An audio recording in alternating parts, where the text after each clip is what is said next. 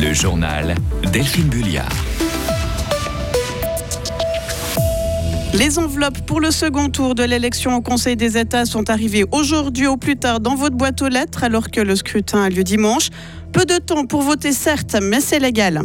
Les polices cantonales ont bien du mal à recruter suffisamment de jeunes recrues. Elles vont devoir s'adapter aux aspirations de la nouvelle génération. Et cela fait un mois, jour pour jour, que le conflit israélo-palestinien a pris une tournure encore plus dramatique.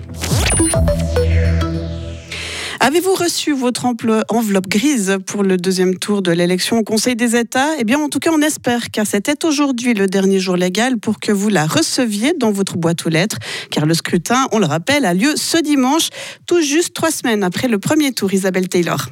Oui, et ce délai est court, très court pour la chancellerie, car pour que notre deuxième enveloppe arrive à bon port, on ne se rend pas compte, mais il a fallu pas mal de boulot.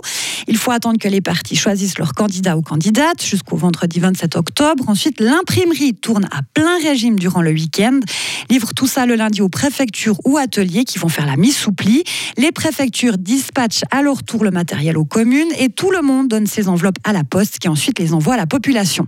Mais comment se fait-il qu'à Fribourg ou à Cottens, par exemple, on reçoive son enveloppe ce matin seulement, alors que par exemple à Tavel, on l'a reçue déjà la semaine passée? Voici l'explication de Nicolas Felès, un peu le monsieur votation du canton de Fribourg, mais sa fonction exacte est responsable des droits politiques auprès de la chancellerie d'État. Alors en fait, si c'est un atelier qui m'essouplit, on économise l'étape du transport vers la commune, puisqu'en fait, nous, on demande aux imprimeries de livrer les ateliers, et si les ateliers font eux-mêmes la mise sous pli, ils commencent tout de suite le, travail. Et les ateliers sont spécialisés dans ces travaux-là, tandis que les communes, très souvent, font ça un petit peu à côté, et il y a beaucoup de communes qui font l'effort de travailler soit le soir, soit le week-end, pour pouvoir livrer dans les délais. Et c'est vrai que cette année, le 1er novembre, est venu encore raccourcir le, temps nécessaire ou le temps à disposition des communes pour faire le travail de mise sous pli. La chancellerie a quand même reçu ces derniers jours 100 mails et téléphones de citoyens qui s'inquiétaient de ne pas avoir encore leur enveloppe dans leur boîte aux lettres. Merci Isabelle. Et puis si vous avez perdu votre enveloppe parce que vous l'avez reçue il y a déjà quelques temps ou si votre enfant a gribouillé dessus, eh bien vous pouvez vous adresser à votre commune pour en avoir une nouvelle. Rappelons aussi que dimanche, on vote aussi sur le désenchevêtrement des tâches entre l'État et les cantons dont on a reçu l'enveloppe là il y a bien bien longtemps.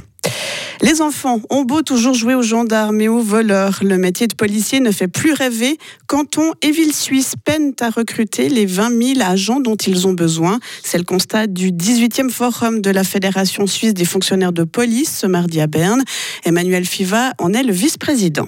On assiste actuellement à un déficit d'intérêt pour la profession. Alors ce déficit manifestement se rencontre également dans d'autres domaines, mais il est particulièrement inquiétant parce que la population a besoin de sécurité, donc il faut absolument qu'on puisse garnir nos rangs. Alors vous avez sondé les policiers, pourquoi ce manque d'intérêt? On a sondé nos 27 000 membres de la fédération et les éléments dominants qui apparaissent, ce sont un, un manque de reconnaissance, également des salaires qui ne sont pas forcément euh, adaptés à ceux du marché en fonction de la charge de travail et de l'engagement et puis également euh, des conditions générales de travail qui se durcissent avec beaucoup d'engagement le week-end, des missions de maintien de l'ordre qui sont parfois complexes. Mais des solutions existent selon la commandante de la police cantonale vaudoise, Sylvie Bulla. Les polices doivent évoluer également avec cette société, avec ces changements. On se rend compte qu'on doit peut-être aborder différemment la question du recrutement pour continuer à intéresser suffisamment de candidats futurs policiers. Les aptitudes physiques, certains autres éléments qui font l'objet des contrôles, des tests à l'engagement sont incontournables parce qu'on en aura besoin ensuite pour exercer son métier. Par contre, on doit quand même se poser la question peut-être sur l'évolution ensuite, sur les conditions de travail une fois qu'on est devenu policier. La rémunération pose problème. Là, on touche vraiment un problème majeur Ça, c'est un problème qui appartient à l'échelon politique, qui est le décideur en matière de politique salariale.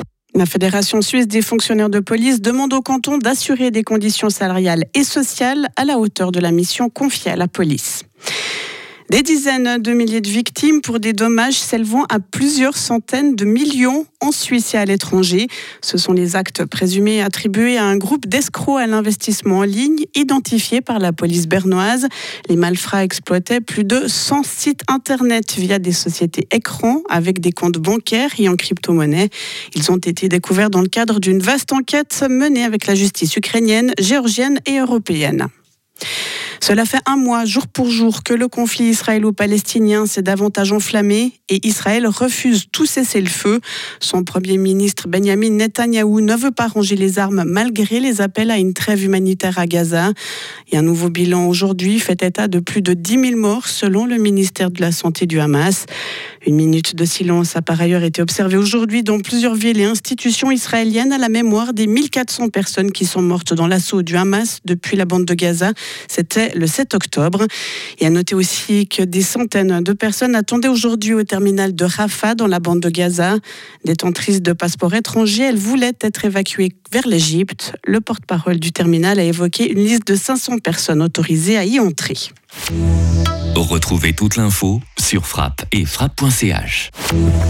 La météo avec Bauhaus Matran, ton spécialiste pour l'atelier, la maison et le jardin. Économise maintenant du temps avec Click and Collect, bauhaus.ch. Le temps de mercredi va rester plutôt ensoleillé avec température de 1 à 10 degrés. Oui, oui, ça y est, on frôle les 0 degrés en pleine. On aura une nouvelle dégradation qui va arriver jeudi avec des pluies durant l'après-midi. Le temps s'annonce d'ailleurs perturbé et venteux pour la fin de la semaine.